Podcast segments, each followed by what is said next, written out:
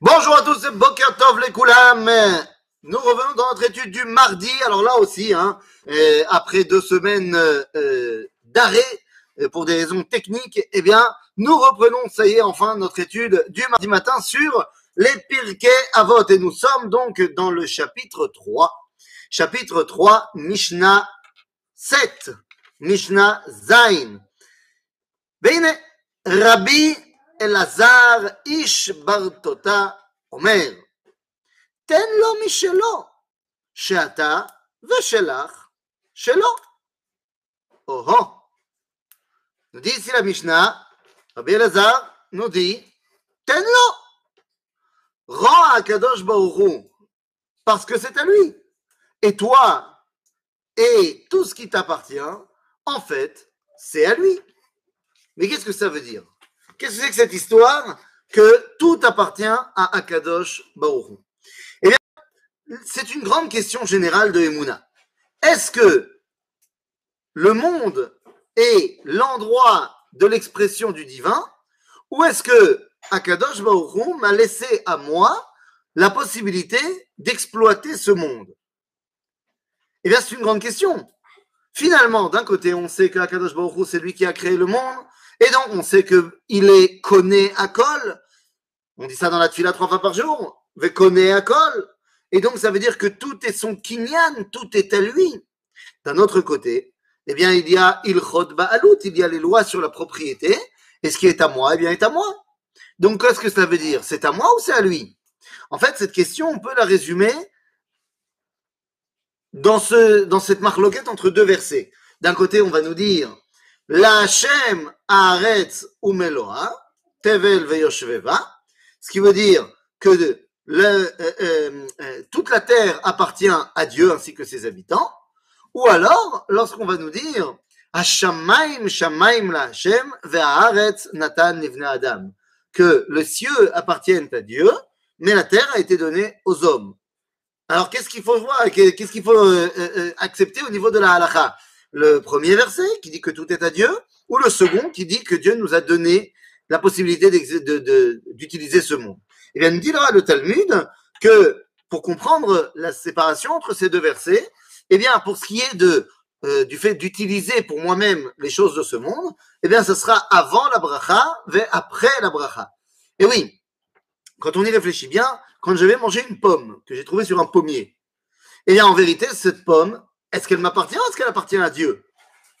C'est une bonne question. Hein, qui a fait pousser le pommier? Qui a amené la pluie quand il fallait? Tout ça, c'est Akadosh Baruch Et donc nos sages vont nous dire, eh bien, avant la beracha, la pomme appartient à Dieu. Et donc, elle fait partie du concept qui s'appelle la Hashem Haaretz Tevel.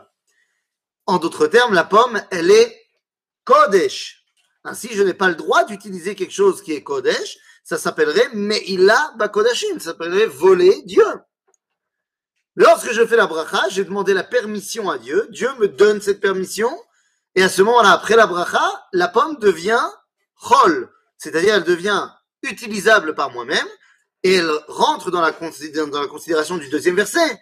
Shamaim, Shamaim la Hashem, mais Haaretz, Nathan, Livne Adam, nous a donné la possibilité d'utiliser ce qui se passe dans ce monde.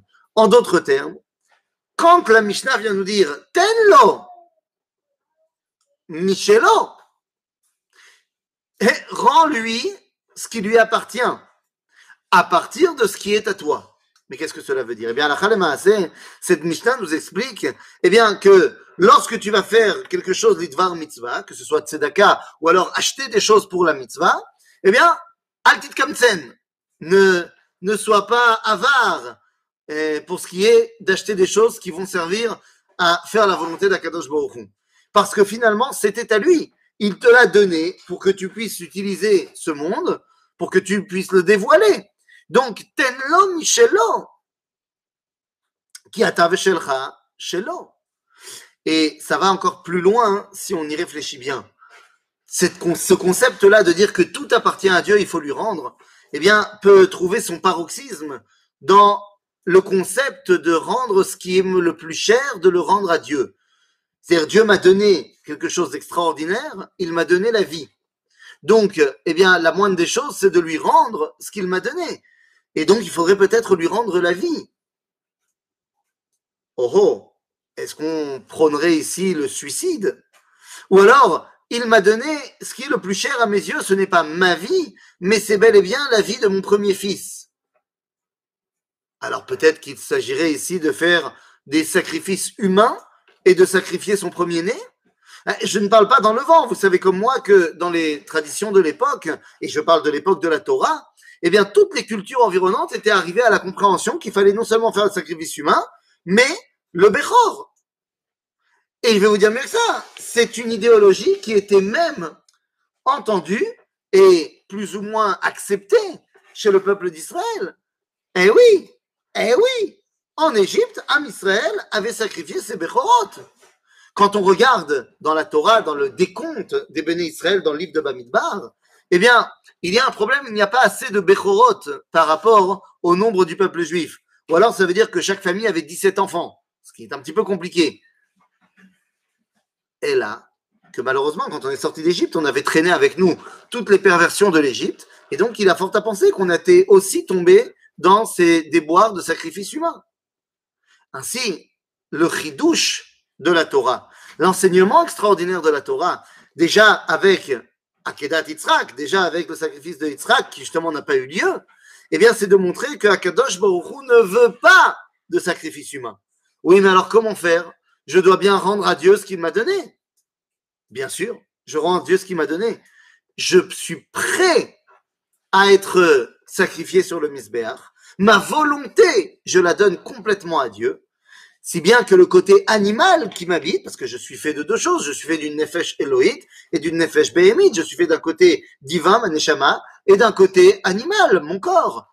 Donc le fait de mettre l'expression de ma neshama, à savoir ma volonté, sur le misbeach, eh bien permet de ensuite remplacer la partie corporelle par un animal. Et c'est ce qui s'est passé avec la Akedat Yitzhak. Il y a marqué là-bas que Abraham a sacrifié le bélier Tachat Beno, alors, Tachat, on pourrait dire à la place de son fils Yitzhak, mais le Midrash nous expliquera que non, il a mis le bélier, il a mis Yitzhak sur le bélier et il a fait la shrita du bélier en dessous de son fils. Et d'après la halakha, lorsqu'on vient faire un korban au Beth Amikdash, on doit déposer nos mains sur le korban, smichat yadaim à la korban, et nous dit eh, la halakha que c'est l'homme qui doit penser, en faisant cela, que c'est ce qui aurait dû lui arriver à lui. Donc il met sa volonté, la partie animale, on la remplace par un bélier ou autre, ou autre animal. En d'autres termes, nous dit Rabbi Elazar, Ben Barota, Ben Bartota, c'est chez Shelo. En fait, tout est à lui. Mais il a envie que tu puisses utiliser ce monde. Donc, Tarzirlo, mais uniquement de la manière où ça va permettre de le dévoiler.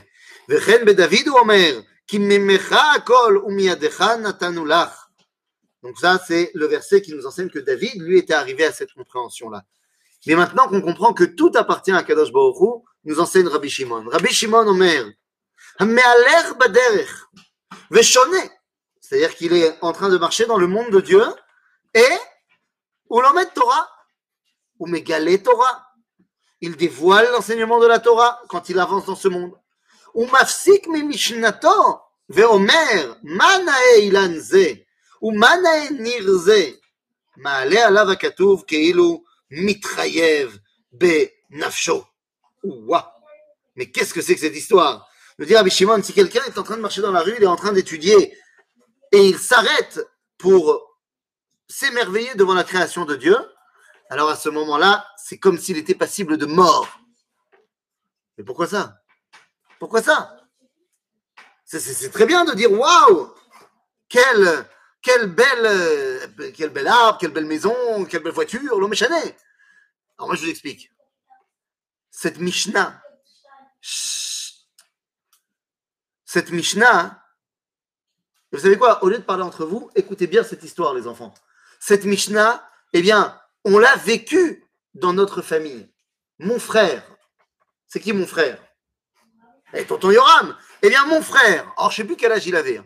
Je sais plus quel âge il avait, il devait avoir, euh, je me rappelle plus, mais il devait avoir un petit un, 12-13 ans, quelque chose comme ça. Je, peut-être un peu plus, je me rappelle plus. La vérité, je me rappelle plus. mais c'était dans ces eaux-là.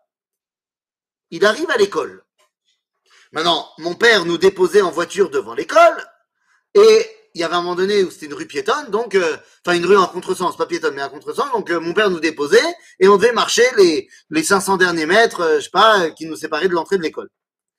Donc mon frère descend de la voiture, et il marche. Son sac à dos, il connaît le chemin par cœur.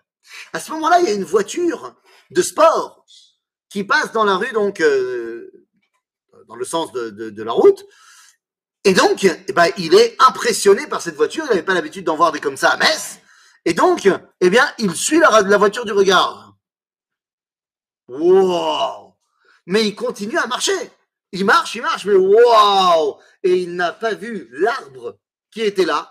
Et boing Et il s'est complètement écrabouillé la moitié du visage sur l'arbre. Eh bien, bon, je pense pas que mon frère à ce moment-là était en train d'étudier la Torah, mais on pourrait le mettre en corrélation. C'est-à-dire, qu'est-ce qu'il nous dit Rabbi Shimon Tu es en train d'étudier la Torah quand tu marches. Mais à l'air. C'est pas le mec, il est comme ça dans son livre et il marche comme ça, euh, il se prend un arbre. Parce que ce mec-là, il est débile. Quand tu marches, il faut que tu regardes devant toi, il faut pas que tu sois comme ça. C'est fantastique. Moi, je vois toujours les gens dans la rue, ils sont en train d'écrire des, des, messages WhatsApp, machin, ils sont en train de marcher, et après, et ils te rentrent dedans, et c'est encore toi qui dois t'excuser. Allô? Non, on parle pas de quelqu'un comme ça. On parle de quelqu'un hein, qui est en train de marcher. Il regarde le monde d'Akadosh Baruch Hu, C'est ça qui est en train d'être pour lui son limud à Torah. Il se repasse des Mishnayot, des enseignements par cœur dans la tête dans le moment où il est en train de marcher. S'il est obligé de s'arrêter de son étude pour dire Manae Lanze, pour dire waouh, quel bel arbre, quelle belle voiture, s'il est obligé de s'arrêter de son étude, eh bien, qu'est-ce que cela veut dire? Ça veut dire que pour lui, l'émerveillement de ce monde est extérieur au Limouda Torah. Il est en train donc de dire qu'il y a des choses qui sont à l'extérieur du royaume divin. Eh, celui-là, ou Mitraïev Benafshov presque. Alors, il ne va pas être payé, il va pas mourir, mais il est en train de dire qu'il y a une séparation entre le monde de la Mishnah, de la Torah, du dévoilement divin, et le monde de l'émerveillement au quotidien. Mais celui-là, il n'a rien compris à ce qu'était la Mishnah. La Mishnah doit nous permettre de dévoiler, eh bien, tout simplement, l'expression de Dieu au quotidien. L'expression de Dieu au quotidien.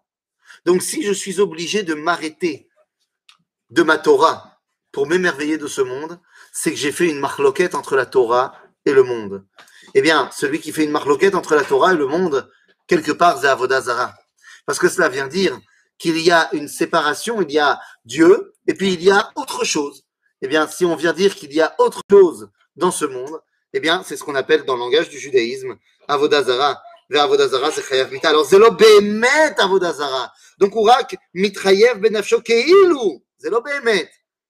Aval, il faut quand même se rendre compte que nous n'avons pas le droit d'arrêter notre étude pour nous émerveiller de ce monde. Au contraire, c'est lorsque nous nous émerveillons de ce monde et que nous rattachons cet émerveillement eh bien, à notre Torah qu'on est capable de laisser la place à un dévoilement total d'Akadosh Baruch Et je pense que ça, c'est un enseignement qui valait le coup d'être dit de bon matin. À bientôt, les amis!